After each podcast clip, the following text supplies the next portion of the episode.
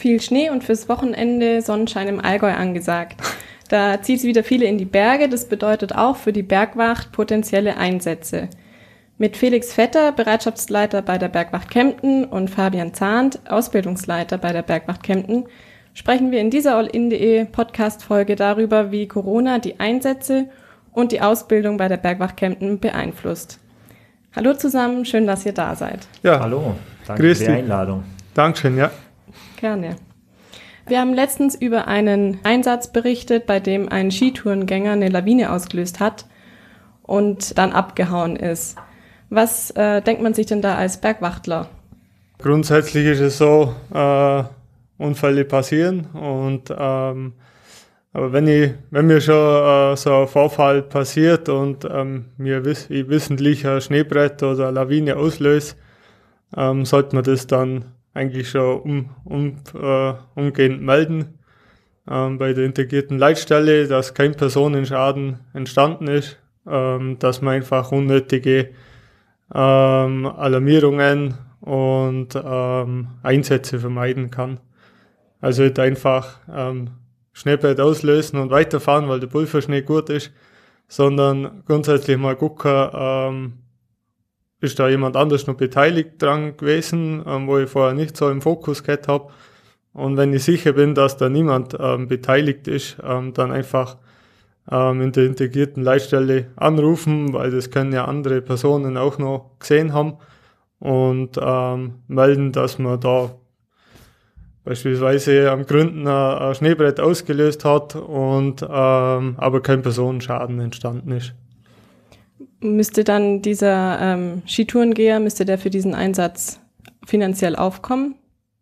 Es ist so, wir haben ja eine, eine Krankenversicherung ähm, und sobald der Personenschaden entstanden ist, ähm, springt dafür dann die Krankenversicherung ein. Also für im, im verletzten Fall oder, oder ja, wenn er ab dem Sport dann ähm, nötig ist, ähm, wird es dann über die Krankenversicherung ähm, abgerechnet und das sind dann Pauschalbeträge je nach Aufwand und ähm, Mannschaftsstärke, wo die Bergwacht dann auch ähm, im Einsatz ist. Ähm, grundsätzlich ist ja so, dass dann ein Lawineneinsatz eine umfangreichere Geschichte ist, ähm, wo viele Einsatzkräfte ähm, beteiligt sind und aber das sind dann einfach gedeckelte Pauschalbeträge, wo dann ja, dass die, die, die Kosten nicht äh, übersteigen. In was für einem Rahmen liegt man da, dass man sich das vorstellen kann? Ähm, die habe ich jetzt nicht ganz im Kopf. Ähm, ich glaube, die bewegen sich, äh, das ist gestaffelt in, in, in drei äh, ähm, Abrechnungsstufen, sage ich mal, zwischen 340 äh, und ich glaube, was kostet? Was, mhm. Zwischen 700 und 800 Euro. Ja, genau. Mhm. Ja. Betrag. Das ändert sich dann auch wieder. Das wird ähm, die Krankenkassen, die verhandeln das alle paar Jahre neu. Das heißt, da gibt es dann neue Regelsätze, die im Prinzip von den Kassen übernommen werden und mit denen die Bergwacht dann entschädigt wird. Aber es sind jetzt keine äh, riesigen Summen, die für die Bergwacht da anfallen. Mhm. Genau. Ja, grundsätzlich ist ja so, dass wir alle ehrenamtlich ähm, unseren Dienst tun und in Einsatz gehen. Ähm, und da, ja, im Endeffekt ist das für die, für, für die Person oder für die Einsatzkraft an sich ist das ja dann eine ähm, ehrenamtliche Tätigkeit, wo erst einmal unentgeltlich ist, aber trotzdem entsteht für uns ein Materialaufwand und ähm, jedes Jahr muss, muss eine persönliche Schutzausrüstung, Dienstkleidung, Fahrzeuge etc. angeschafft werden. Mhm. Und irgendwie muss das ja dann auch wieder ähm, finanziert werden. Gell? Das heißt, ihr äh, arbeitet nebenberuflich oder genau, hauptberuflich? Ja. Ja. ja. genau, also ehrenamtlich. Also es gibt äh, eine kleine Gruppe, sage ich mal, ähm, die arbeitet hauptamtlich, das ist, ähm, sind einmal in den Geschäftsstellen in den Regionen, ähm, sind ähm, Geschäftsführer oder, oder ähm, einfach die, wo sich um das tägliche Geschäft kümmern. Jetzt in der Bergwacht Allgäu ist der Sitz von der Geschäftsstelle in Immenstadt. Ähm, da sind zwei Beschäftigte. Ähm, die sich ums Alltagsgeschäft kümmern und, ähm, und dadurch die Ehrenamtlichen entlasten, ähm, weil der Verwaltungsaufwand auch jedes Jahr größer wird. Mhm. Und ähm, aber grundsätzlich die, die Kernmannschaft ähm, arbeitet ehrenamtlich und im Winter in den Skigebieten ähm, gibt es dann Hauptamtliche, ähm, wo da den Rettungsdienst abdecken. Die sind beim bei der SIS, beim Deutschen Skiverband angestellt, sind aber alle ausgebildete Bergwachtler. Die sind dann für die Pistensicherheit zuständig mhm. und ähm, führen dann in dem Rahmen dann auch ähm, die, die Abtransporte durch, wenn es einen Verletzten im Skigebiet gibt. Ähm, wird der dann durch die sogenannte Skiwacht dann äh, erst versorgt und äh, abtransportiert. Okay. okay. Ähm, jetzt haben Sie, oder hast du gerade gesagt, die Verletzten, ähm, wie haben sich denn jetzt auch die Corona-Maßnahmen auf die Einsatzzahlen der Bergwacht Kempten ausgewirkt? Ja, die, ähm, meinen Sie jetzt die Maßnahmen, wo wir bei uns in der Bergwacht treffen, oder? Ähm, ja, oder. Auf die ähm, verletzten Zahlen eigentlich. Genau, gab es durch. Gab es durch Corona oder auch die Beschränkungen ähm, mehr Einsätze für die Bergwacht Kempten? Eigentlich nicht. Also wir haben ähm, grundsätzlich sind es bei uns fast gleichbleibende Einsatzzahlen. Was natürlich wegfällt, ist, ähm, sind die, die Abtransporte in den Skigebieten. Mhm. Ähm, beispielsweise wir von der Bergwacht Kempten ähm, unterstützen die Bergwacht Sonthofen am Gründen im Skigebiet. Ähm, dadurch, dass die Lüfte natürlich gestanden sind und wegen deren ähm, Hygieneregeln nicht fahren durften, ähm, fallen diese Abtransporte weg, aber alle anderen Einsätze im Gelände auf den Langlaufloipen oder, oder was bei uns ein Schwerpunkt war auch im letzten Sommer sind ja Mountainbiker-Unfälle, Wanderunfälle, ähm, diese Sachen, die sind trotzdem relativ konstant geblieben, was man im Frühjahr dann gemerkt hat, wo die, die Ausgangsbeschränkungen relativ stark waren. Ähm, da war es bei uns dann auch relativ ruhig, aber sobald da gelockert worden ist, sind die Einsätze dann im ganzen Allgäu, aber eigentlich, also was man so gelesen hat, im ganz Bayern ähm, wieder in die Höhe geschnellt und alles war wieder beim Alten. Mhm. Genau. Ja, man muss da ein bisschen unterscheiden zwischen den zwei ja, Einsatzbereichen, die die, die die Bergwacht oder die auch mir in der Bereitschaft haben.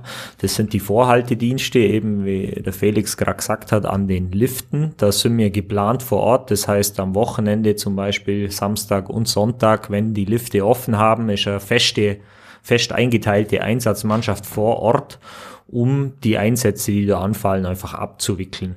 Und das andere Geschäft, das wir haben, das sind dann eben unter der Woche oder auch am Wochenende, wo man dann von daheim weg alarmiert wird. Da, wenn dann der Melder runtergeht, geht die Einsatzmannschaft raus und macht die Einsätze. Und so ist es in dem Fall auch, diese geplanten Dienste, diese Winterdienste, sind komplett weggefallen. Klar, es gab oder gibt keinen Skibetrieb oder gab wenig Skibetrieb im letzten Jahr noch, am, am, am Anfang der Krise nur ein bisschen was. Aber mh, hm, die sind natürlich weggefallen, aber die Alarmierungen sind, wie schon gesagt, relativ gleichbleibend geblieben. Liegt sicher auch an unserem Einsatzgebiet. Wir sind ja jetzt keine Hochgebirgsbereitschaft, wie das jetzt als Beispiel Oberstdorf ist, ähm, wir haben ja weitläufiges Wandergebiet, wo sich die Leute schon immer ja, auch alleine bewegt haben. Das heißt, die gehen nach dem Arbeiten oder am Wochenende eine Runde zum Radeln. Das ging natürlich trotz der Beschränkungen, war das alles erlaubt und waren die Leute ja unterwegs. Und ja. von dem her haben wir das da nicht wirklich gemerkt, dass das weniger wird. Mhm. Wo liegt denn das Einsatzgebiet äh, der Bergwacht Kempten dann? Ähm, das kann man relativ grob umschreiben. Ähm, ich mache es immer so, ich fange also beim, beim, also einmal das, das komplette äh, Umland von Kempten, aber das Kerngebiet ist, äh, wenn wir beim Blender Wickenspach anfangen, über Bucherberg, Mariaberg, Kalbsangstobel, ähm, Hauchenberg, oben der Grat ist quasi die Grenze vom Einsatzgebiet, mhm. die Nordseite ist Bergwach Kempten nur zuständig und die Südseite ähm, da ist dann die, da beginnt dann das Einsatzgebiet von der Bergwacht Immerstadt bis zur württembergischen Grenze. Also wenn man dann bis Seltmanns denkt, da ist dann kommen die Täler, ähm, Kreuztal, Kürnachtal, Eschachtal, ähm, der ganze Eschacher Wald, Willinger Wald, ähm, dieses ganze Gebiet und das ist dann natürlich schon ähm, gerade orientierungsmäßig sehr umfangreich. Ähm, das sind etliche Wanderwege, Tobel,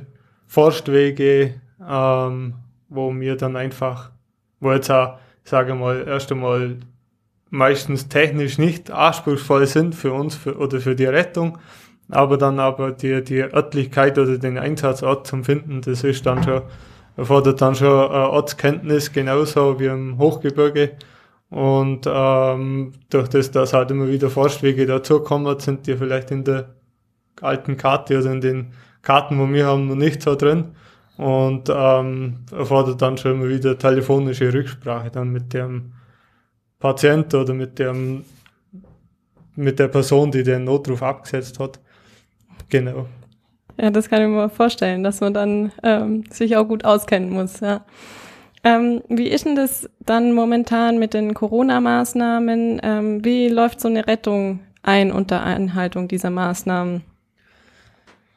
Ähm, grundsätzlich ähm, versuchen wir genauso zügig äh, in den Einsatz zu gehen wie ähm, vor Corona auch. Ähm, was halt äh, der Unterschied ist, dass wir am ersten Mal gucken, wie viel, also wir schauen jetzt noch mehr drauf, wie viel äh, Personal brauchen wir jetzt auch für den Einsatz. Also sonst ist halt, ähm, wenn da zwei Leute übrig sind, übrig waren im Einsatz, die sind dann trotzdem noch mitgekommen und waren am Rettungsfahrzeug.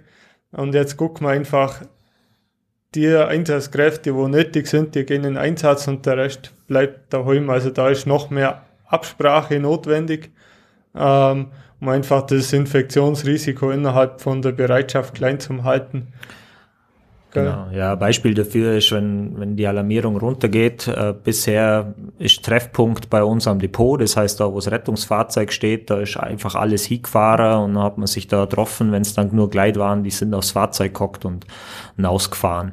Ähm, jetzt äh, läuft im Prinzip schon vorher so ein bisschen Absprache, ganz klare Regeln haben wir auch festgelegt, das heißt, die Leute warten bis auf den ersten oder zweiten, die warten draußen vorm Depot, die müssen vielleicht sogar im Auto warten, ähm, bis dann tatsächlich klar ist, wer alles gebraucht wird und wer äh, an den Einsatz hinausfahrt. Das kommt ein bisschen drauf an, ähm, ja, auf die einzelnen Fähigkeiten. Wir haben ja Leute mit einem verschiedensten Ausbildungsstand. Das heißt, normalerweise hat man alle dabei, das passt dann schon. Und jetzt muss man da tatsächlich ein bisschen mehr organisiert und vorher äh, mitdenken oder der Einsatzleiter muss da sich ein bisschen Gedanken machen, wen braucht er da dazu, wer ist da geeignet dafür, damit man es mit so wenig Leuten wie möglich eigentlich machen kann. Und so läuft es dann weiter. Das heißt, maximal zwei Mann im Einsatzfahrzeug, eben so wie es im Rettungsdienst oder woanders auch die Regel ist, mit Maske auf. Wenn wir mehr Leute brauchen, hat, muss der Rest im Prinzip privat mit dem eigenen Auto hinterherfahren, damit wir eben das Risiko nicht haben, dass uns mal eine ganze Einsatzmannschaft ausfahrt, ausfällt. Ja, wir hätten fünf Leute ins Auto bringen und wenn da halt wir einen Fall haben, dann hat, fehlt unser großer Teil der Einsatzmannschaft. Dann wären wir für die nächsten Einsätze einfach nimmer gericht. Ja. Wie viele äh, aktive Einsatzkräfte gibt es denn momentan bei euch? Wir haben momentan äh, 20 aktive Einsatzkräfte. Ähm, das war zeitlang nicht so. Also wir haben ja die letzten Jahre stark aufgestockt, ähm, weil wir da äh, mit ähm, unterschiedlichen Werbemaßnahmen ähm, an die Öffentlichkeit gegangen sind und ähm, auf das hin haben wir tatsächlich den Anwärterstand oder den, die Zahl unserer Anwärter ähm, deutlich aufstocken können. Durch das sind letztes Jahr, ich glaube, vier oder ja, vier Einsatzkräfte mit der Ausbildung fertig geworden und hat ähm, ergänzen jetzt unsere Einsatzmannschaft. Also auf das kommen wir jetzt auf 20 Einsatzkräfte, was aber absolutes äh, Minimum ist, dass man so, so eine Einsatzfähigkeit von so einer Wache jetzt bei uns ähm, auch ähm, aufrechterhalten kann. Also wir haben ja auch ähm, einen festen Dienstplan, ähm, wo die Mannschaft eingeteilt wird und ähm, da kommen wir mit 20 20 äh, aktiven Einsatzkräften dann schon an die Grenzen, aber die Tendenz schaut gut aus, dass wir die nächsten Jahre noch ähm, ein paar aktive Einsatzkräfte dazukommen. Ähm, wir haben momentan 14 Anwärter in der Ausbildung. wow. bei uns und ähm, das ist aus unserer Sicht jetzt einmal überdurchschnittlich gut. Genau. Aber nochmal zu den ähm, Hygienemaßnahmen oder im, im Einsatzfall. Ähm, zusätzlich sind wir dann natürlich auch mit äh, FFP2-Masken ausgestattet. Ähm, das ist bei uns im Einsatz Pflicht. Ähm, Gerade speziell, wenn, wenn man dann, äh, wenn es an der Zusammenarbeit mit dem Hubschrauber, mit dem Rettungshubschrauber geht, da ist ähm, einfach die, die, die, die Hygienemaßnahmen oberste Priorität. Und ähm, genauso im Einsatzfall, also Grunderstattung ist die FFP2-Maske und wenn man einen Patient hat, wo, ähm, wo das Risiko da ist oder wo so, so ähm, Krankheitssymptome hat, ähm, wo auf eine, eine Covid-Erkrankung hindeuten könnten, dann haben wir da komplette Schutzausrüstung mit einem OP-Mantel, ähm, Schutzbrillen, Schutzhandschuhen, Desinfektionsmittel ähm, ist eh immer dabei. Und ähm, da muss einfach dann die, wo am Patient arbeiten, komplett ähm, nochmal eingekleidet werden. Und äh, stellt es dann auch die Bergwacht oder bringt es jeder dann privat mit? Nee, wir haben im Prinzip waren die, Aus, die Ausrüstungsmittel oder die Hygieneschutzmittel gestellt. Ähm, es war in der Anfangszeit war es mal kurz ein bisschen schwierig, dass man alles Material kriegt, aber das ist doch relativ zügig gegangen. Das heißt, jede Bereitschaft ist da ausgestattet worden, mal mit einem Grundstock und die Bergwacht hat da relativ schnell reagiert und konnte eigentlich die Mittel ja umfassend zur Verfügung stellen, ja. dass wir da wirklich genügend haben. Und jetzt bei uns ist es jetzt nicht so dramatisch, da die Einsätze, die wir haben, das jetzt oft nicht erfordern, dass man da äh, ja, mehrmals am Tag irgendwie an Material verbrauchen würde. Das haben wir ja nicht. Und daher sind wir da ziemlich gut ausgestattet. Also da, mhm. und man kann auch jederzeit nachfordern, wenn es da wirklich was bräuchte. Und jetzt bei einem Einsatz, ähm, sagen wir mal, es sind vier äh, Bergwachtler vor Ort, schaut man dann, dass nur einer oder maximal zwei tatsächlich Kontakt zum Patienten haben und die anderen mhm. so drumrum. Genau. Also. also im Prinzip ist es so, das war vorher schon so, man, man hat einen, der sich eigentlich primär mit dem Patienten beschäftigt, der die medizinische Versorgung äh, übernimmt und als Ansprechpartner für den Patient dient. Das ist grundsätzlich immer so, das versucht man auch immer zu machen, dass es immer der gleiche ist. Das heißt, der von Anfang an eigentlich für den Patienten da ist und da achtet man jetzt im Prinzip noch ein bisschen stärker drauf, dass wirklich ähm, keine anderen Personen oder Einsatzkräfte dadurch vielleicht gefährdet werden. Das lässt sich nicht immer vermeiden, aber eben für kurzzeitige, wenn man jetzt mal hin muss, irgendwie was eine Decke drüberlegen oder so, für das hat man ja seine FFP2-Masken und sei, ja, Schutzbrille. Und wenn man dann länger da ist, dann muss man tatsächlich einfach eine volle Schutzmontur anlegen. Müsst ihr euch dann öfter testen lassen? Mm, also muss testen lassen, nein. Natürlich bei Verdachtsfällen, da gelten für uns die gleichen Regeln wie für, für alle anderen auch, wobei wir die Möglichkeit haben, ähm, ja, Schnelltests machen zu lassen für die Einsatzkräfte, wenn es das jetzt erfordert, weil man äh, ja, wenn wir Ausbildungen oder Themen haben, bei denen wir nicht anders können, als dass da ein paar Leute einfach zusammenkommen müssen, um was zu trainieren oder um was zu machen und dann können wir vorher oder haben wir die Möglichkeit, einen Schnelltest machen zu lassen. Genau. Okay, ähm, jetzt Rettungskräfte sind ja ähm, system, systemrelevant. Gilt es auch für die Bergwacht? Ja. Ja, ja. Äh, es kommt jetzt darauf an, worauf Sie hinaus wollen. Wenn es um die Impfung geht, zum Beispiel, ja, zählt auch als systemrelevant. Ja, oder dass auch einfach immer genug äh, Leute da sind, dass eine Rettung garantiert werden kann. Oder ob man dann von anderen Bergwachten jemand dazu funkt. Ähm. Ja, also das Problem hat man bis jetzt auch so nicht. Also es gibt natürlich in der Bergwacht genauso wie anderswo auch, ähm, dass einmal eine Gruppe ausfällt aufgrund von, von Quarantänemaßnahmen. Also auch, gab es jetzt auch bei uns schon oder dass wir Vereinzelte haben, bei uns jetzt nicht ganze Teile der Einsatzmannschaft. Das Problem hat man noch nicht.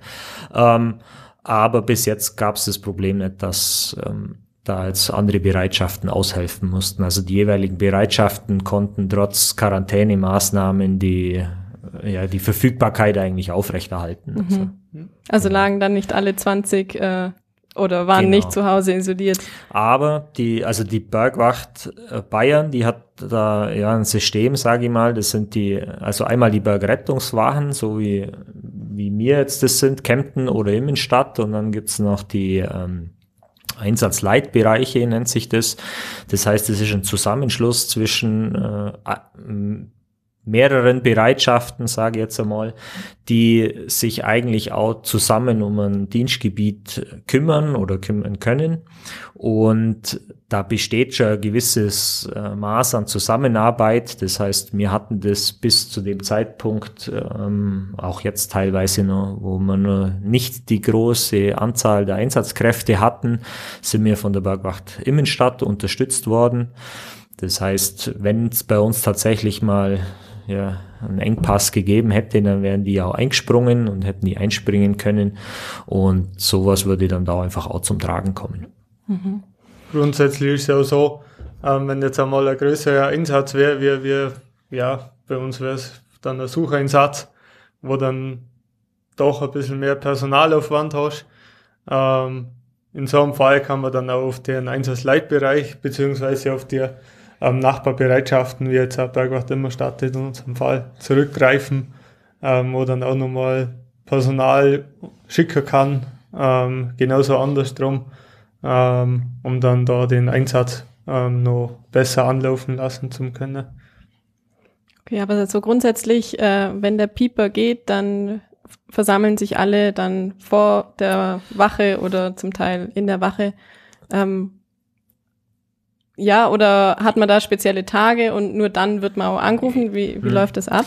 Ja, das ist bei uns, hätte ich jetzt gesagt, am ehesten so ein bisschen ein, Mischbetrieb. Ähm, die, es geht der Melder runter und bei uns hat eigentlich jede aktive Einsatzkraft, also die auch wirklich an den Einsätzen teilnehmen, hat ein Funkgerät am Mann beziehungsweise daheim oder beim Arbeiten mit dabei. Ähm, das ist ganz praktisch, weil es die Kommunikation eigentlich gleich vom Start weg ähm, erleichtert. Das heißt, es können, sobald der Einsatz losgeht, Absprachen stattfinden. Das ist jetzt nicht wie äh, zum Beispiel, wie es bei der Feuerwehr häufig ist, da geht der Melder runter und man fährt tatsächlich, alle, die da sind, fahren ans Feuerwehrhaus und dann werden die Fahrzeuge besetzt und los. Ähm, das machen wir schon auch. Also wir fahren da schon auch los, aber durch die frühe Kommunikation kann man einfach ja, zu viele Leute vermeiden. Man merkt es relativ schnell, wenn es zu wenig Leute sind und kann dann eben gegebenenfalls rechtzeitig reagieren und sagen, Herrschaft, da müssen wir vielleicht nochmal hinterher telefonieren oder brauchen wir von den anderen oder von der anderen Bereitschaft nur Leute, die lassen wir jetzt sicherheitshalber auch mal anfahren, bis bei uns klar ist, wir haben genug Personal zur Verfügung und ja, das ist, erleichtert es einfach ungemein, dass man von Anfang an miteinander reden kann. Wie lang, wie lang dauert's denn so grob ähm, von dem Zeitpunkt, jemand ruft an, der Hilfe braucht, bis ihr dann vor Ort seid? Das kommt ganz drauf an. Ähm, einmal ist das äh, witterungsabhängig.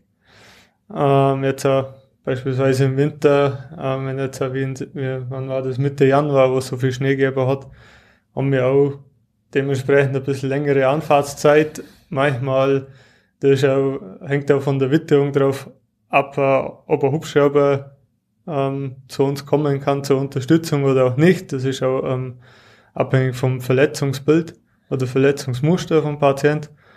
Ähm, aber grundsätzlich würde jetzt einmal nach der Alarmierung wenn man so eine Durchschnittszeit, äh, eine Dreiviertelstunde, bis, die, bis einmal die Mannschaft vor Ort ist. Dann gibt es welche, die, die sind schneller vor Ort, wenn man sich intern abspricht, wo dann privat einmal ähm, die ihr eigenes Equipment dabei haben, zum Einsatzort anfahren.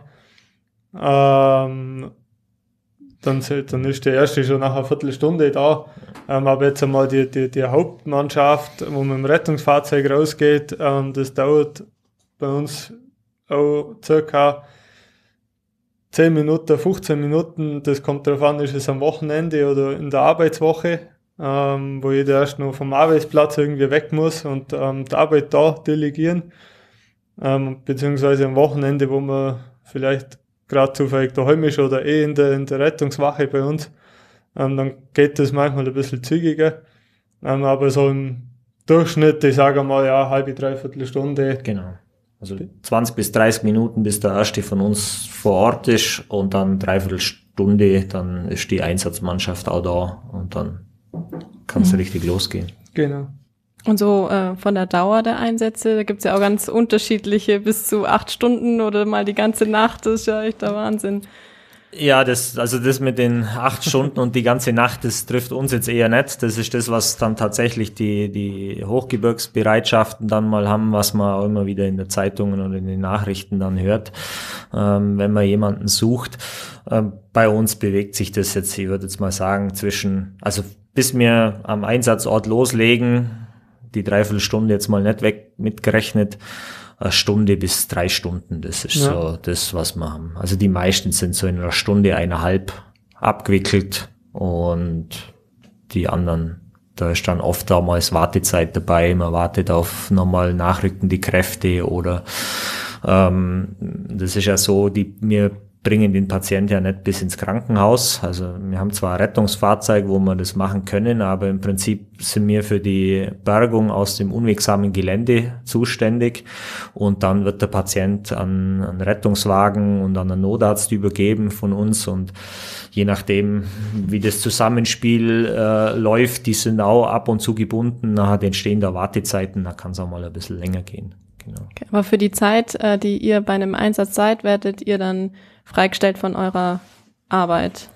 Genau, ja, also ähm, das ist dann da, wie gesagt, das muss erst einmal jede Einsatzkraft selber mit dem Arbeitgeber ausmachen, wobei bei uns jetzt auch die Arbeitgeber schon so großzügig sind und ähm, uns da freistellen für, für die Bergwachttätigkeit.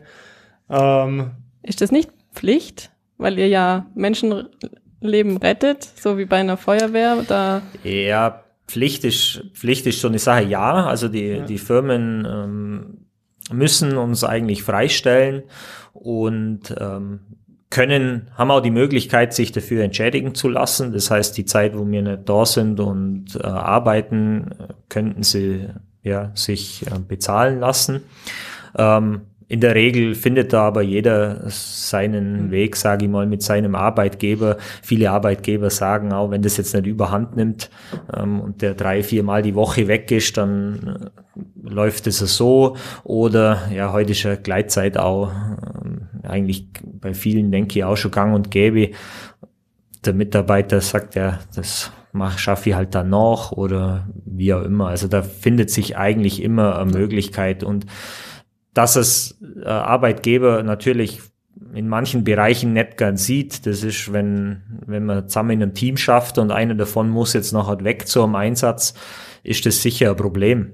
Ähm, aber ja, eigentlich die Einsatzkräfte, die finden da eigentlich immer Möglichkeiten, das mit ihrem Arbeitgeber so zu klären, dass das in beiderseitigem Einvernehmen ist. Selbst wenn, wenn man immer einen Arbeitgeber, wenn man darauf anspricht und sagt, du musst mich freistellen, das führt immer zu Konflikten. Das heißt, muss man schon schauen, dass das für alle gut ist. Und wenn man jemanden hat in der Bereitschaft oder in diesem Einsatzteam, bei dem das ein Problem ist, dann muss man halt schauen, dass man denjenigen dann während der Arbeitszeit rausnimmt. Dafür kommt er halt gerade auch bei der, bei der Dienstplaneinteilung halt verstärkt am Wochenende zum Einsatz wir haben auch Leute eben, wenn man in der Praxis schafft oder als, als Arzt auch selbstständig ist, der kann halt nicht weg, das geht nicht. Der kann nicht die ganze Praxis zumachen, nur weil er jetzt zum Einsatz muss.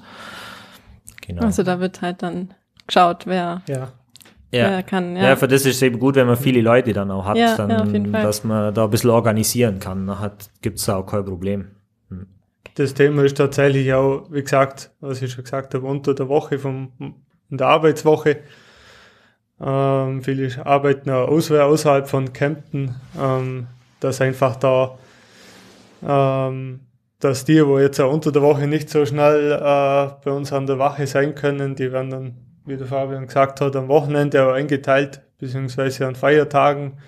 Ähm, aber mittlerweile, wenn sich jede Einsatzkraft ähm, selber noch mit dem Arbeitgeber abstimmt und mir dann mit den Infos bei uns intern in der Bergwacht ähm, haben wir bis jetzt immer äh, Mittel und Wege gefunden, dass da keiner benachteiligt ist und ähm, auch der Bergwacht damit geholfen ist.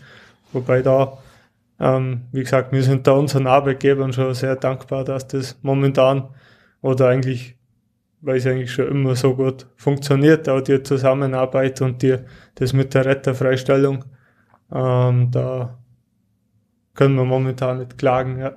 Wie lange seid ihr denn jetzt schon bei der Bergwacht dabei?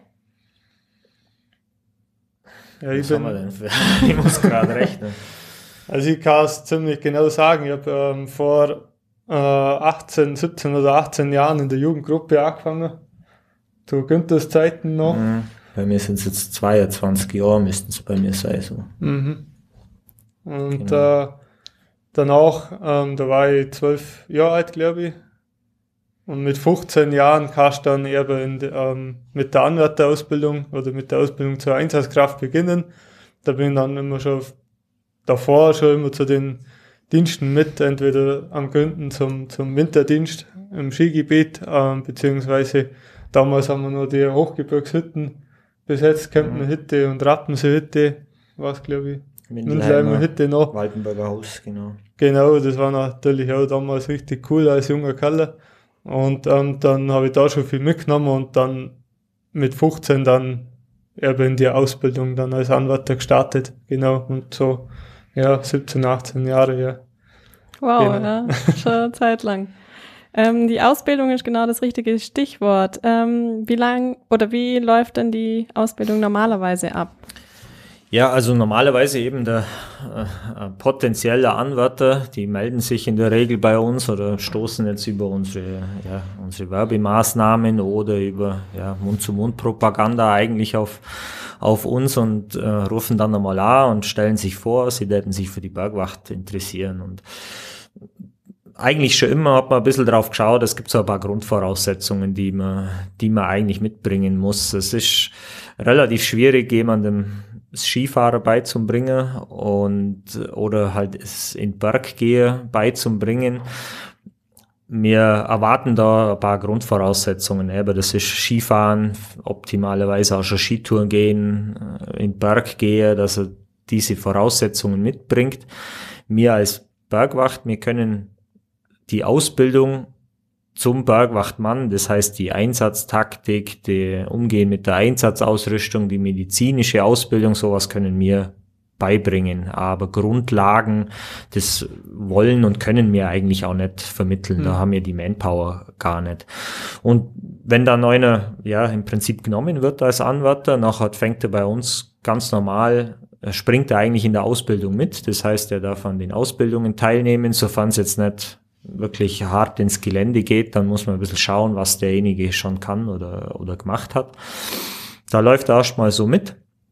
Und dann gibt's äh, bestimmte Prüfungen und Kurse, die er absolvieren muss. Das geht los über einen Klettertest für den Sommer, dann der Skitest für den Winter. Ähm, dann gibt's Naturschutzausbildungen. Die Bergwacht kommt ja ursprünglich aus dem Naturschutz und ist auch noch ein Teil von der Ausbildung auch. Ähm, wir haben eine umfangreiche medizinische Ausbildung, die geht über mehrere Wochenenden, ähm, sind da Kurse dran und dann gibt's speziell auch in der Bergwacht Allgäu Wochenlehrgänge. Das ist der Sommerrettungslehrgang und der Winterrettungslehrgang. Da kommen dann die Anwärter, die zur Prüfung kommen wollen, zusammen. Wird eine Woche lang trainiert, im Sommer auf einer Hütte, im Winter in einem Skigebiet. Das war bis jetzt immer am Nebelhorn. Äh, wird eine Woche lang trainiert, nochmal die Sachen vertieft und dann steht am Ende eigentlich eine Prüfung. Und wenn man das eben alles durchlaufen hat, dann ist man fertiger Bergwachtmann und kann in der Bereitschaft auch eingesetzt werden für Dienste und Einsätze. Wie lange genau. wie lang dauert es so? Ähm ja, es hat sich ein bisschen, es kommt ein bisschen auf den, auf den Einzelnen drauf an. Also die, ich würde jetzt mal sagen, die Regelausbildung ist so zwei bis drei Jahre. Das ist äh, also meiner Ansicht nach eine gute Zeit, ähm, dass der Berg, äh, dass der Anwärter viel mitkriegt. Der kann dadurch einmal alle Ausbildungsinhalte in der Bereitschaft aussehen. Er, er kommt ein bisschen neu in das Geschäft und wenn er das innerhalb dieser Zeit absolviert, also ist meiner Meinung nach eine Top, eine Top-Geschichte. Man kann das auch schneller machen. Also wir haben mal einen gehabt, der hat es glaube innerhalb einem Jahr die Ausbildung abgeschlossen. Er hat natürlich sehr viel Vorkenntnisse, hat dann auch ein bisschen Zeit gehabt, sich dem intensiver zu widmen und hat dann glücklicherweise sind dann die Lehrgänge gerade auch so gelaufen, dass man die alle an einem Stück durchziehen kann. Ja, aber das ist eher selten und ist auch nicht unbedingt gut, weil es macht schon Sinn, dass derjenige das auch ein bisschen kennenlernt und nicht dann nach einem mhm. Jahr fertig ist und dann mehr oder minder ja eigentlich trotzdem nur unerfahren mit in das Einsatzgeschehen eigentlich mit reinkommt. Und deshalb sind zwei bis drei Jahre ist so die Regelzeit und das ist auch gut so. Ja, jetzt, jetzt klingt es ja schon nach zusammen, also zusammen kommen, ähm, dass verschiedene Anwärter zu einem Kurs dann Wochenenden mhm. verbringen. Wie äh, wird es denn jetzt momentan gerade geregelt? Ja, das war, das war ganz schön eine Umstellung äh, für uns. Also wir haben einen Ausbildungsplan, der mal für die Aktiven circa zwei Termine im Monat vorsieht und bei denen man in der Regel zusammen ist, also eigentlich immer, das gibt's nicht, dass man das irgendwie allein oder in kleinen Gruppen macht. Ähm, deswegen war das am Anfang relativ schwierig. Oder wir haben dann in der Anfangszeit die Termine erstmal absagen müssen, das heißt ersatzlos gestrichen und sind aber dann schon mal dazu übergangen, was könnte man denn machen? Das heißt, mit dem neuen Ausbildungsplan, wir haben immer so einen Ausbildungsplan, der circa ein halbes Jahr im Voraus feststeht. Und da sind wir dann hergegangen, was können wir, was können wir machen, wie, wie läuft es ab? Ja, die erste, den ersten Lockdown ist im Prinzip ohne das, was gegangen ist, durchgegangen und dann waren die ersten Öffnungen wieder da und dann hat auch die Bergwacht hat Regeln für Ausbildungen. Das heißt, da wird ganz klare ähm, Grenzwerte, was gemacht werden darf und was nicht. Da kommen Raumgrößen ins Spiel, da kommen Personenanzahl ins Spiel und so weiter. Und anhand von dem haben wir dann angefangen, die ersten Ausbildungen eigentlich zu starten. Als Beispiel, ich meine, die erste Ausbildung war, wir haben neue Abseilgeräte äh, gekriegt und damit, äh, die muss man natürlich den Leuten auch mal zeigen, wie das funktioniert. Und da ist zum Beispiel festgelegt gewesen die Gruppengröße. Das heißt, fünf Teilnehmer, ein Ausbilder, ähm, das ist die maximale Gruppengröße. Wenn es mehr sind, brauche ich dann einen zweiten Ausbilder dazu. Die Gruppen dürfen sich nicht mischen. Äh, als Beispiel dann die Abstände von eineinhalb Meter müssen natürlich eingehalten werden. Wenn nicht, äh, Mundschutz, FFP2-Maske tragen. Ähm, ja, und das war so die erste Ausbildung, wo wir das dann mal ausprobiert haben. Ähm, und ja, das ist, hat eigentlich ganz gut funktioniert. Ja, ja, das war das, genau. Das hat soweit ganz gut funktioniert.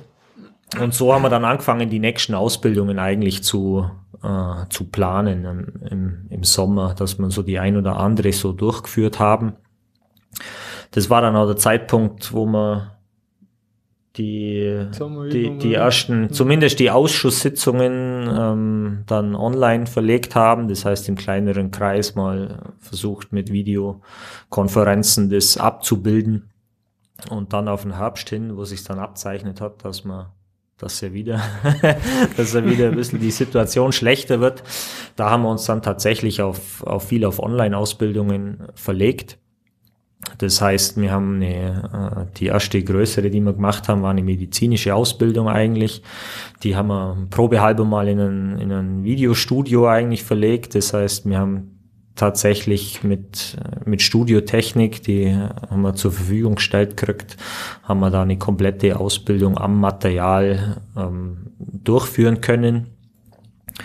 Und auf das hin haben wir eigentlich mehr Theorieausbildungen dann tatsächlich über Videokonferenzen gemacht. Und das hat sich jetzt schon ganz gut eingespielt. Ja. Das funktioniert jetzt regelmäßig im Moment.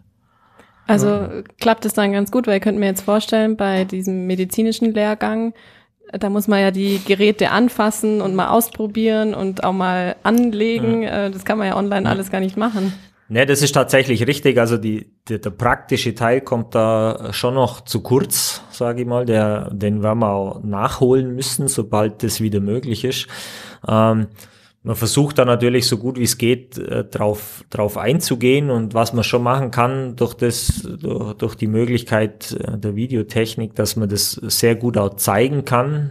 Klar hat es derjenige nicht selber in die Hand, aber es hat bei uns trotzdem jeder die Möglichkeit dann, wenn er Zeit hat, auch äh, in, ins Depot zu fahren, sich die Ausrüstung für sich selber herzunehmen und es dann für sich selber auch nochmal auszuprobieren. Das heißt, das Material ist ja nicht weggesperrt oder so, sondern kann jeder zu jeder Zeit hin und das ausprobieren. Und das sind die Leute natürlich auch an, ankalten, das so zu machen. Das heißt, wir machen vorher die Theorieausbildung und wer dann Interesse hat oder wer das dann selber nochmal machen will, der kann dann hinfahren und hat auch jederzeit die Möglichkeit, dann denjenigen, der die Ausbildung gemacht hat, anzurufen und nochmal nachzufragen und das zu machen.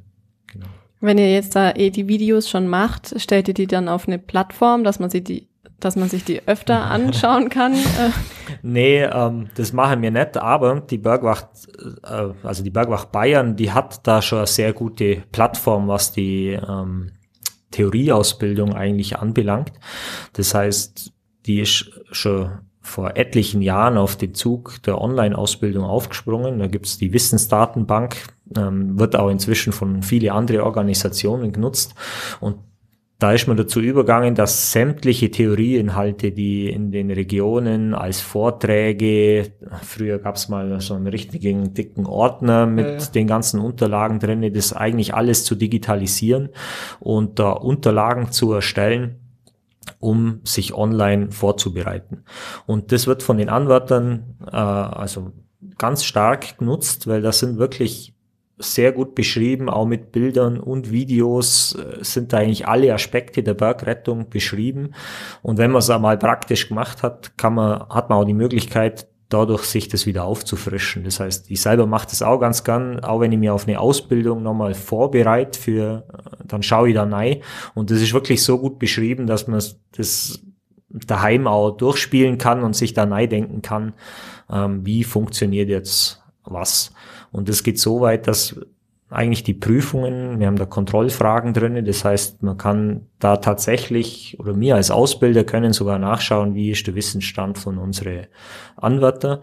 Das heißt, die machen nach jedem Kapitel, können sie ihre Kontrollfragen durchführen, können sich selber testen, ob sie sich alles gemerkt hat. Und wir als Ausbilder können das dann sogar einsehen wie, wie weit sie das sind, ob da noch viel Fehler passieren oder ob es da Defizite gibt. Mhm.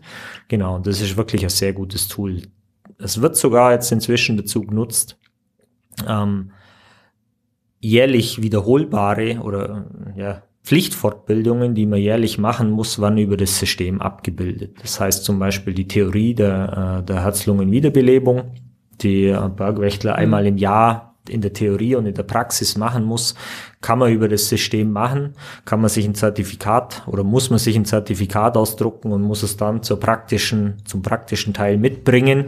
Aber da sparen wir uns, dass wir jedes Mal viel Theorie eigentlich vorne wegmachen müssen. Das kann jeder für sich daheim machen und das wird dann so auch anerkannt. Mhm. Super, dann kann genau, man sich das auch ein bisschen selber dann einteilen. Ja. Bringt natürlich genau. auch Zeitersparnis ja. in der Ausbildung und äh, ja, genau. Und ähm, ich sehe es dann auch ein bisschen als, als Schlechtwettertätigkeit oder wenn Schneeverhältnisse jetzt so gut sind, dann ähm, mache ich das auch. Dann setze ich mich halt in die Wissensbox und äh, mache halt Prüfungsfragen oder, oder befasse mich mit dem, mit, dem, mit dem Teil, wo ich jetzt sechs Monate lang nicht mehr angeschaut habe, um einfach wieder mal aufzufrischen. Also ist wirklich, da bin ich immer am aktuellsten Stand im Endeffekt. Und gibt's genau. gibt's neben dieser äh, Herz-Lungen ähm, Wiederbelebung. Wiederbelebungskursen, äh, gibt's da noch andere, die ihr regelmäßig noch machen müsst? Ähm, ja, also in, in Ausbildung oder in, in, den Ausbildungsplänen ist das auch so vorgegeben. Wir fahren, jede aktive Einsatzkraft muss einmal im Jahr nach Bad Tölz fahren. In Bad Tölz steht eine Trainingsanlage der Bergwacht Bayern. Das heißt, alle aktiven Einsatzkräfte aus ganz Bayern müssen eigentlich einmal im Jahr dahin. Mhm. In der Halle drinnen hat man verschiedene Einsatzszenarien, die man trainieren kann. Ähm, ursprünglich oder die Idee dahinter war eigentlich das Thema Hubschrauber. Hubschrauber ist ein sehr sensibles äh, Thema, das natürlich auch ein hohes Gefahrenpotenzial birgt, weil ja, wenn, wenn sonst irgendwo einmal ein Steuer auf den Fuß fällt oder da ist der Schaden, sage ich mal, nicht so groß, sowas passiert. Aber beim Hubschrauber, wenn Fehler passieren, dann ist gleich, ja, da ist der Schaden größer, sage ich jetzt mal. Und deshalb müssen die müssen die Einsatzkräfte die Standards, die es da gibt, in der Hubschrauberrettung regelmäßig trainieren. Schon sind sie nicht berechtigt, äh, an einem Hubschraubereinsatz teilzunehmen. Und da hat man nach Möglichkeiten gesucht, das äh, ja in, in der Theorie ist jetzt auch falsch, aber Trainingsmöglichkeiten oder gefahrlose Trainingsmöglichkeiten zu bieten dass man nicht jedes Mal einen, einen, echten Hubschrauber braucht, was in der heutigen Zeit natürlich auch ein, ein, Problem ist. Das verursacht Kosten. Das ist für die Umwelt jetzt auch nicht gerade das Beste, stundenlang in der Gegend umeinander zu fliegen, um was zu trainieren. Und da drinnen hängen tatsächlich Hubschrauberzellen, also Hubschrauber unter der Decke an Kränen aufgehängt, wo man die ganzen Standards, die ganzen Bewegungsabläufe trainieren kann und mehrmals hintereinander gefahrlos trainieren kann. Da kann ich auch mal Fehler machen, da passiert nichts, da druckt einer auf Stopp und da steht das Ganze, da fällt nichts vom Himmel. Und da muss man einmal im Jahr hin, um das zu machen, um dann wieder für ein Jahr zugelassen zu sein für die Hubschrauberrettung. Und genau. Und so gibt's da mehrere Standards, lassen sich das sehr gut trainieren. Aber genauso aufwendige ähm, terrestrische ähm, Rettungstechniken, wie jetzt ein, ein Aufbau von einer Seilbahn, also von einer Seilbahn zum Beispiel über einen Dobel oder, oder wie auch immer, für ein Vorbereiten für einen Patiententransport oder Abtransport, ähm, kann man da einfach ähm, relativ gut üben und trainieren. Wie gesagt, da haben wir auch Bodenthemen und Stationen, da ist eine Kletterwand drin, da ist mittlerweile sogar ein Klettersteig drin. Da werden für die Baumrettung, ähm, äh, wo man eine Rettung von einem verunfallten Gleitschirmflieger, wo ein Baum hängt, ähm, trainieren kann. Ähm, und auch, das sind auch alles im Endeffekt äh, standardisierte Rettungstechniken, genauso wie die Seilbahnevakuierung. Ähm, da haben wir Seilbahnkabinen und, und Sessel ähm, äh, eingerichtet, wo man sowas ähm, relativ gefahrlos trainieren kann. Und ähm, was wir bei uns jetzt auch speziell in Kempten merken, dass zum Beispiel so eine Seilbahnevakuierung dann ähm, im, im, Gelände, sage ich mal, wenn man es einmal draußen an, der, an einer echten Seilbahn trainiert, läuft es auch relativ zügiger und flüssiger. Die, man muss am Anfang nicht mehr so viel erklären. Und wir können dann auch relativ schnell in den praktischen Teil dann starten. Also das ist dann auch ein ganzer Tag, wo wir da in Bad Tölz dann verbringen, ähm, mit den ähm, Luftretterstationen und ähm, die Bodenthemen, wo man dann zum Teil auch selber auswählen kann, je nachdem, was mir dann oder was die Bergwachtbereitschaft auch für äh, Einsatzschwerpunkte hat, kann man dann da vor Ort nochmal äh, gezielt trainieren. Ja, habe jetzt gerade einen schönen Einblick äh, bekommen, weil so Bergwacht, ja, da hat man, oder ich habe da im Kopf ähm, in den Bergen ähm, mit einer Trage und einem Helikopter, aber da gehört ja noch viel mehr dazu. Genau, genau. ja. ja. ähm, jetzt habe ich gelesen, dass äh, der Sommerlehrgang 2020 verkürzt stattgefunden hat. Ähm, wie läuft es denn? Ist er dann, ist jemand, der diesen Kurs gemacht hat, weniger gut ausgebildet ähm, als jemand, der den Standard-Sommerlehrgang gemacht hat? Oder muss er das dann nachholen? Wie läuft es? Nee, das kann man, also das kann man so äh, definitiv nicht sagen. Ähm, die Themen oder man muss es so, so sagen, dieser Sommerlehrgang, der eine Woche stattfindet, da ist eben die letzten ein bis eineinhalb Tage ist eigentlich Prüfungszeit. Und die Zeit davor ist eigentlich äh, mit Vorbereitung auf die Prüfung ähm, ja, wird die Zeit genutzt. Das heißt aber, es sollte so, sowieso kein Anwärter auf den Lehrgang gehen, der nicht alle diese Themen schon kann. Was auf den Lehrgängen dann gemacht wird, ist vielleicht noch den letzten Schliff ähm, den Leuten beizubringen oder äh, ich sage auch dieses das Thema Standardisierung. Sie kriegen es da beigebracht, so wie es gehört. Es macht jede Bereitschaft, macht ein bisschen, hat ein bisschen Eigenheiten, wie sie manche Themen einfach abhandelt. Und da kommen einfach alle an diesem Lehrgang einmal auf einen Stand. Und man muss das so sehen, Winterlehrgang ist ja, ist zum Beispiel, äh, kann man da ganz gut anführen, dieser Patientenversorgung auf der Piste, der wird da zehn, zehnmal am Stück oder zehnmal hintereinander im Prinzip das Gleiche durchgeführt, um wirklich die Leute in, in, in die Routine ja. eigentlich reinzubringen. Aber die lernen das nicht erst da, also die können das eigentlich vorher schon.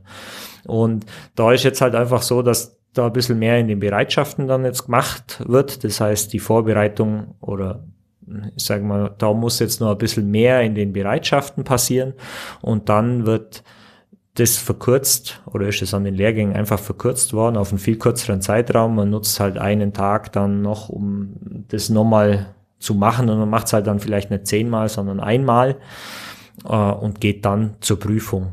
Aber die Prüfungen sind genau dieselben, wie es vorher auch waren. Das heißt, wenn der die Prüfung bestanden hat, dann ist der vollwertiger Bergwachtmann. Der hat jetzt keinen Nachteil oder hat auch kein Ausbildungsdefizit. Das kann man nicht sagen. Mhm. Genau. Also man muss sowieso sagen, dass gerade in der, in der Theorie sowieso die Anwärter ähm, die könnt ihr am ersten Tag auf dem Lehrgang auch schon prüfen. Das würden die alle bestehen. Man macht zwar die ganzen Theorieausbildungen an dem Lehrgang dann auch nochmal, damit sie dann eben auch Fragen stellen können und man das einfach auch durchsprechen kann in der, in der Gruppe, aber die Prüfungen bestehen würden sie in der Regel auch ja. ohne das. Okay, also man versucht jetzt einfach das Beste draus, draus zu machen. Zu machen ja. Genau. Ja, durch das, dass die Arbeiter eh schon zwei bis drei Jahre in der Bergwachtbereitschaft äh, in der Ausbildung sind und die Rettungslehrgänge sind ja dann quasi das Ziel und ähm, die, die stehen am Ende, Ende dann. Genau, ja. ähm, haben die ja schon eine gewisse Erfahrung und nach dem, bei uns jetzt ist es so, äh, dass die, wenn die ihre Eignungstest bestanden haben, den Klettertest und den Skitest, dann haben wir es quasi schwarz auf weiß, dass sie für Bergwacht geeignet sind und äh, sich selbstständig und sicher im Gelände bewegen können, ähm, laufen die auch in einem, bis zu einem gewissen äh, Grad, sage ich mal, in den, in den Einsätzen mit, sammeln da schon ihre erste Erfahrung. Das heißt, ähm, wenn jetzt einmal ein Lehrgang verkürzt ist wegen der Corona-Situation, ähm, das ist zwar schade, ähm, weil es eigentlich für die, für die jungen Anwärter, sage ich mal, immer ähm, äh, eine ganz coole Geschichte ist am Ende von der Ausbildung. Da trifft man dann aus dem ganzen Allgäu, aus den verschiedensten Bereitschaften die Kollegen. Und ähm, aber trotzdem haben die ihre Erfahrung schon und ähm, werden da nochmal vertieft und intensiviert und dann wird geprüft. Also die kommen da als nicht uh, unvorbereitet mhm. auf die Lehrgänge. Was ich mir eben auch gerade gut vorstellen kann, ist, dass das äh, jetzt natürlich auch fehlt, dann in der Gemeinschaft so auf so Wochenenden zu fahren und ähm, sich einfach auch gegenseitig besser kennenzulernen. Ja, das ist ein ganz großer, ganz großer Punkt eigentlich bei uns, eben wenn man sich, treffen uns nicht nur zu Ausbildungen, sondern bei uns in der Bereitschaft hat sich das jetzt auch so einbürgert. Wir haben unsere Ausbildungstermine, die zweimal im Monat sind, äh, immer in der Regel immer dienstags, aber am Freitagabend hat man sich auch immer im Depot eigentlich getroffen ähm, spricht durch, was man treibt man am Wochenende, unternimmt man was, spricht vielleicht den Winterdienst, gerade im Winter, wenn es zum Skidienst eben geht, macht man aus, ähm, muss man noch Material mitnehmen und das war eigentlich immer so, das war der gesellige Teil, sage ich jetzt auch nochmal extra neben den Ausbildungen und das ist natürlich komplett weggebrochen und mhm. das merkt man schon, wenn eine Ausbildung jetzt da ist, äh, da, die Leute kommen schon und die wollen einfach wieder zu den zu den Ausbildungen kommen, weil jetzt haben wir ein Jahr, also ein paar von denen habe ich jetzt fast ein Jahr nicht mehr gesehen und das ist schon eine lange Zeit eigentlich. Und aber die sind schon noch dabei geblieben. Ja, ja, ja. klar. Ja, aber Dank, ja. eben bei den wenigen Ausbildungsterminen, die man dann wirklich live vor Ort hat, ähm, hat auch nicht jeder jedes hm. Mal Zeit und dann hat es das relativ gleich, dass man über so über so eine Situation, wie wir jetzt haben, die Leute nicht mehr sieht. Wie zuversichtlich seid ihr denn, dass ihr bald, Fragezeichen, äh, euch wieder normal treffen könnt? Das hängt von, von der Politik ab. genau. Ja, wir, ja. wir, sind da, wir haben da, äh, wie gesagt, der Wunsch ist unsererseits groß und man merkt es auch einmal an den äh, Online-Ausbildungen. Äh, mittlerweile ähm, ist die Beteiligung ja, wie, wie der Fabian gesagt, gesagt hat, eigentlich äh, richtig groß bei uns. Und im Einsatzfall äh, merkt man dann schon auch, dass, dass ähm, Leute auftauchen, die sind zum Teil eher selten auf beim Einsatz auftaucht und jeder freut sich einmal ein anderes Gesicht zum Sehen, ähm, auch, auch wenn es dann mit, mit Maske und Schutzausrüstung ähm, im Endeffekt ist. Aber ich sage einmal, ähm, ja, wir, wir sehnen uns dann schon jetzt danach ähm, irgendwann einmal wieder Normalität. Ähm, so langsam mal bei uns walten zu lassen. Ein bisschen also, mehr Geselligkeit. Genau. Ja. Die Planungen, also der Ausbildungsplan, der steht eigentlich, genau. den haben wir, da haben wir eigentlich nie eine abgespeckte Variante gefahren. Das heißt, der Ausbildungsplan steht oder wurde so gemacht, wie wenn das jetzt die Situation so nicht gäbe. Nur, dass wir eigentlich jetzt von Fall zu Fall entscheiden. Das mhm. heißt, sobald es im Prinzip äh, Öffnungen gibt oder wir wieder Ausbildungen machen dürfen, dann hat weiß jeder Bescheid, alles klar, an dem Termin geht's los und da können wir vielleicht natürlich nur mit Maschke oder so, aber zumindest kann man sich wieder treffen und was machen. Also wir sind jetzt da Gott sei Dank eigentlich unser Programm nicht runtergefahren und ja. müssten jetzt dann erst überlegen, ja, jetzt dürfen wir wieder, was machen wir denn? Das Zumal ja so jetzt nicht. Schwerpunkt auch im Außenbereich, also in, im Gelände liegt, oder? Also ähm, Klar, wir haben alle Ausbildungen in, bei uns in den Räumlichkeiten und unsere Monatsversammlungen ist aber in meinen Augen auch eher zweitrangig. Also was vielleicht schneller gehen wird, sind einmal äh, Trainings im, im Gelände wieder an der frischen Luft, wo man die Abstände einhalten kann. Und man kann das ja auch komplett planen. Wir sind ja da nicht unvorbereitet und man kann auch Trainingsstationen vorbereiten, dass da so wenig wie möglich Personal auf dem Platz steht. Und ähm, da ja, sind wir mal zuversichtlich, dass wir da vielleicht nach der Wintersaison irgendwie wieder mal bisschen wenigstens mit dem Außenbereich ähm, oder mit den Trainings ähm, im Gelände starten können. Ja, also ich merke schon, die Vorfreude ist groß. Genau, genau, das stimmt, ja. Ähm, jetzt wollte ich mal nur auf den Winterrettungslehrgang zu sprechen kommen. Ähm, in Bayern haben die Bergbahnen ja zu, in Österreich ähm, nicht. Könntet ihr jetzt den Lehrgang nicht nach Österreich äh, verfrachten und da ausbilden? Ah. Nee, das ist, denke ich, das ist, denke ich, keine Option. Also zum einen ist das, äh, hat ja jede Region in, in Bayern ihre, ihre eigene Art und Weise, wie dieser Lehrgang stattfindet. Dieses, das, ich habe es vorher mal gesagt, dieser Wochenlehrgang, das ist eigentlich eine Besonderheit vom Allgäu. Das hat man, also das ist, äh, Jahrzehnte her, wo man das so angefangen hat und Gott sei Dank hat man das beibehalten. Man hat schon Zeiten gehabt, da war es ein Problem, auch überhaupt die Ausbilder zu kriegen, weil das, äh, als, als Ausbilder, als Regionsausbilder habe ich dann mal mindestens schon mal ein bis zwei Wochen im Jahr, wo ich eigentlich Urlaub nehmen muss, weil da werden die wenigsten freigestellt von der Firma, dass sie da als Ausbilder dabei sein können. Ähm, da ist man auch schon, hat man auch schon mal überlegt, dass man das vielleicht auf ein Wochenende verkürzt, so wie es jetzt gerade ist. Und andere Regionen machen das auch so.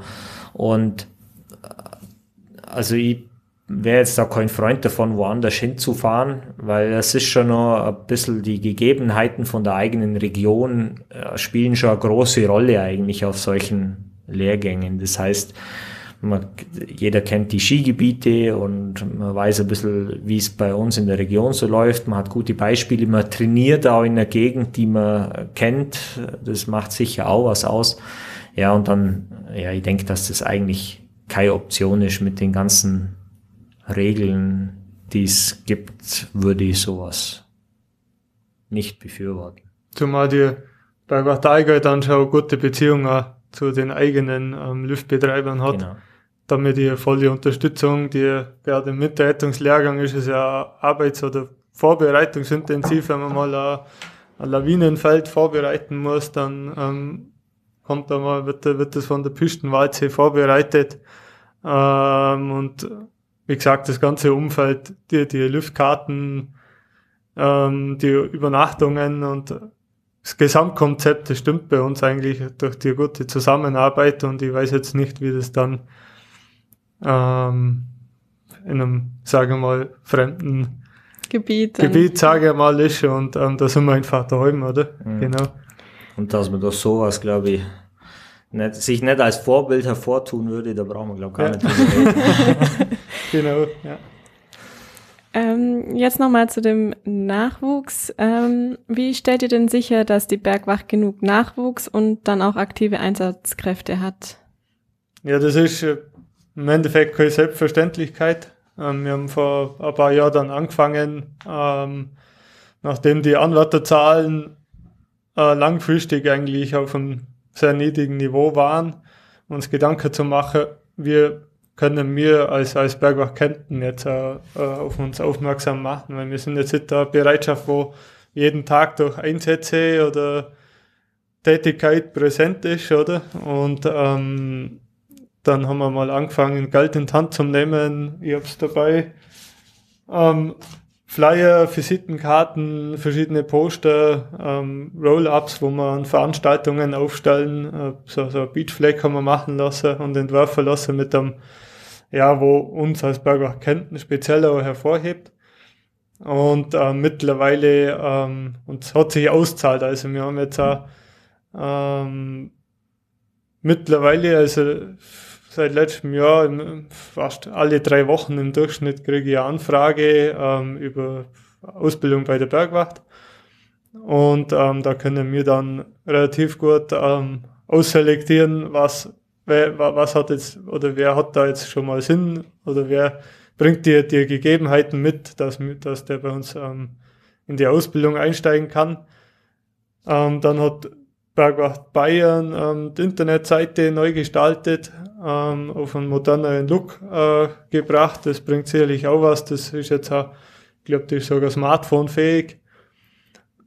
Und jetzt auch bei uns äh, in Kempten habe ich jetzt auch eben der Robert, wo da sich ein bisschen um die Kommunikation kümmert. Ähm, der soll das jetzt ab den Wahlen äh, nächste Woche dann konkret übernehmen, wobei er uns schon im, im letzten Jahr unterstützt hat.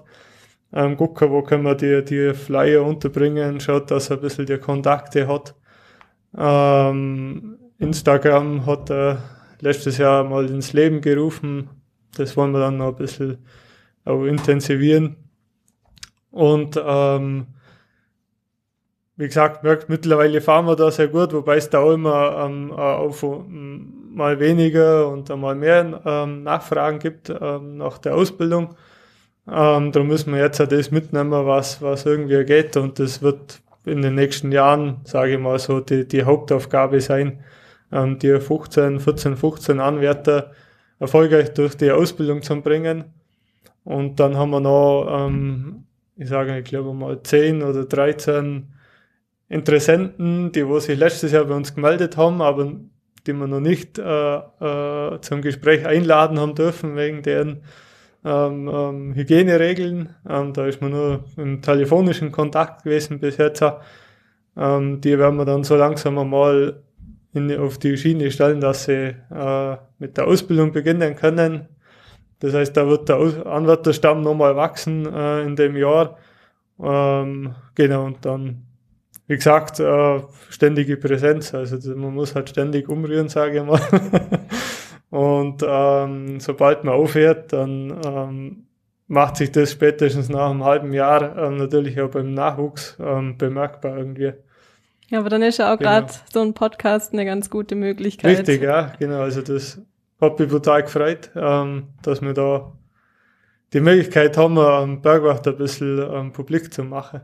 Genau, und für die äh, Zuhörer und Zuhörerinnen, Robert ist auch ein Bergwachtler von der Bergwacht ähm, Kempten, der sich um die Kommunikation kümmert. Genau, richtig, Ja. ja. Ja, ähm, dann bedanke ich mich ganz herzlich, dass ihr da wart. Ähm, wir haben viele ja, interessante Einblicke gekriegt in die Ausbildung und auch über die Einsatzgebiete, wie vielfältig das äh, Arbeiten bei der Bergwacht ist und herzlichen Dank. Ähm, Ja. Wir sagen auch danke. Danke Ähm, für die Einladung, ja. genau, dass wir Und- kommen durften. und allen einen unfallfreien restlichen Winter, auch wenn die Lüfte momentan nicht laufen. ja, danke schön.